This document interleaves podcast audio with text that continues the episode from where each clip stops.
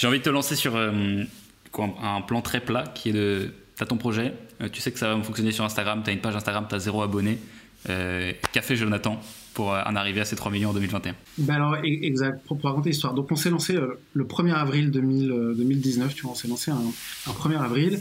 Et, euh, et, si tu veux, pendant les, premiers mois, donc bah, il y a une courbe d'apprentissage qui, euh, se fait, évidemment, puisqu'on avait besoin d'apprendre sur le, canal et, euh, et, sur le marché, et sur tes clients.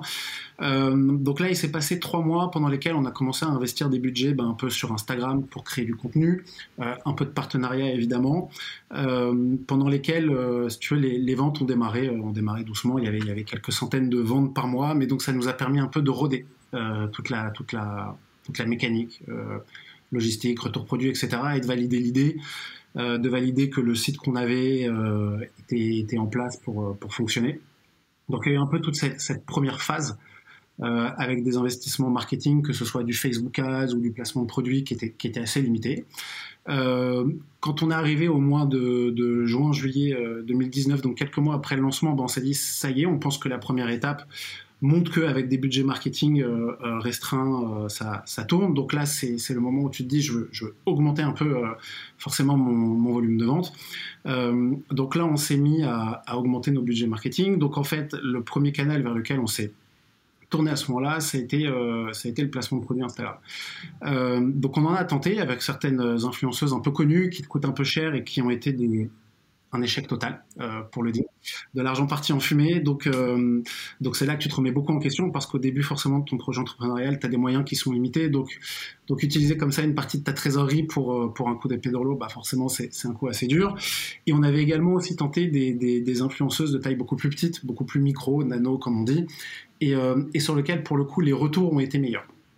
Les, les, les ROI, les retours, le nombre de commandes ont été, ont été bien meilleurs. Donc ça nous a permis quand même de voir, euh, certes sur des budgets plus petits, bah, qu'il y avait, il y avait un modèle qui, qui prenait et qui fonctionnait.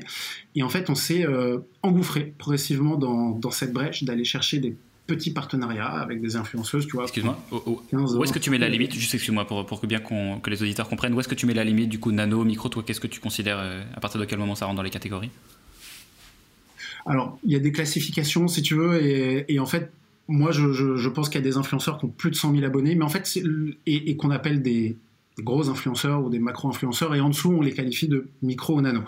Euh, cette classification au nombre d'abonnés, pour moi, elle n'est pas forcément très pertinente parce que parce que c'est pas le nombre d'abonnés qui va te permettre de préjuger de comment la, communauté va engager ou même va acheter. En fait, tu as même parfois des influenceurs avec des assez fortes communautés assez engagées qui n'achètent pas, et à l'inverse, des, des influenceurs euh, qui ont des communautés beaucoup plus petites, mais qui ont des communautés beaucoup plus engagées et des influenceurs qui sont beaucoup plus euh, euh, prescripteurs de, tes produits. Et donc c'est justement ça, tu vois, qu'on a appris avec ces premiers placements, c'est que c'est qu'il y a, y, a, y, a, y a des influenceurs, il y a des gens avec lesquels ça va marcher, et donc on a trouvé une, une brèche dans laquelle un peu, un peu s'engouffrer. Et, euh, et c'est là-dessus, bah, du coup, tu vois, on est en juillet 2019, qu'on commence à, s'engouffrer un peu et à, à, faire grossir nos budgets de, de marketing euh, là-dessus progressivement pendant 5, 6, 7 mois. Et, l'objectif là-dessus, bah, c'était à chaque fois de sourcer un maximum d'influenceuses avec lesquelles, euh, lesquelles travailler. Donc ça demande quand même tu vois, du, temps humain, des moyens humains. Euh, on était donc deux associés, l'un de nous deux faisait, faisait ça, c'était, son job, euh, quasi à temps plein et euh, pour faire progressivement monter nos budgets bah, de, marketing et, d'influence. À chaque fois, bah, en trouvant des, influenceuses avec lesquelles ça marche, avec lesquelles tu as envie de collaborer à nouveau, et en, ayant testé un certain nombre d'influenceuses qui ne fonctionnent pas et avec lesquelles, bah, bah, si tu veux, le, partenariat sera pas sera pas renouvelé. Euh, donc là, on arrive à une période où on clôture l'année euh, 2019 finalement, donc l'année 2019, on la, clôture et on arrive à un moment où on a trouvé euh, novembre-décembre un peu un modèle qui commence à fonctionner, où on peut sortir 1000 euh, à 2000 commandes par mois avec, euh, avec ce type de partenariat.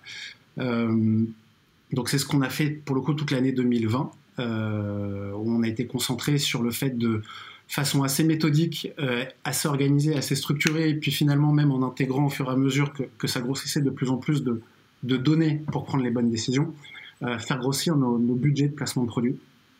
Euh, donc quand je dis méthodique, ça veut dire bah, tous les mois, bah, t'incrémentes un peu ton, budget de placement de produits. Si tu étais à une base 100, bah, tu vas l'augmenter à 120, à 130 parce que tu veux, mesurer le, risque que tu prends à chaque fois, tu vois, parce que tu vas tester des nouvelles personnes et, ce qu'on a découvert aussi, c'est que c'est pas une science exacte. Donc il y a, n'y a pas moyen de savoir à l'avance ce que ça va donner. Il y a beaucoup de paramètres euh, déjà liés à l'influenceur, à sa communauté, mais aussi beaucoup de paramètres externes. Si c'est un dimanche après-midi où il fait super beau et que la personne poste à ce moment-là, ben en fait, personne n'a envie de regarder son téléphone euh, à ce moment-là.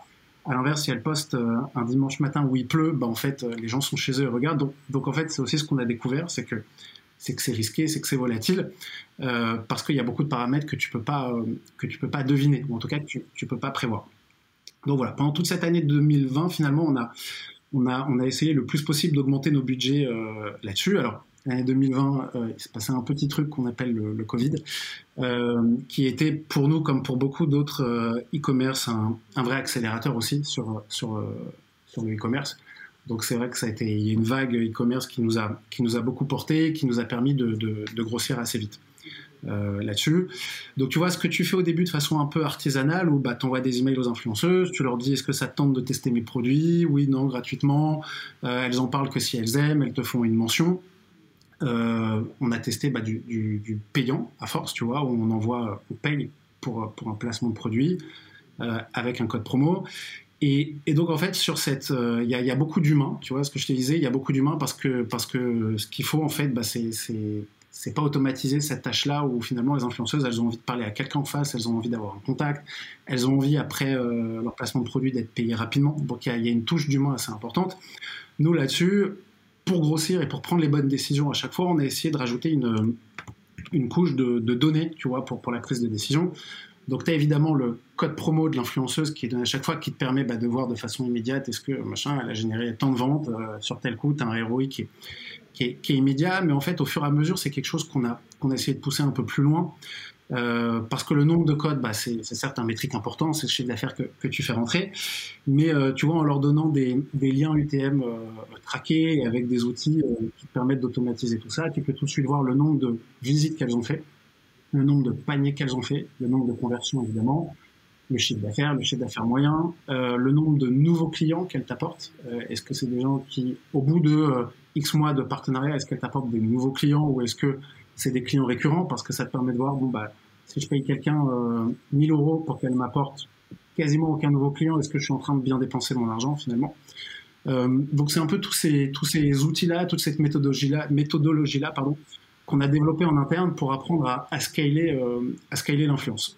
C'est-à-dire que pour nous, tu vois, c'est dur à scaler avant quand tu mets en place des partenariats parce que, parce que ce côté-là, il doit rester profondément humain et il doit demander de, des gens. Tu vois, mon associé, bah, il s'est fait épauler euh, d'une personne, puis d'une deuxième personne pour, pour ça.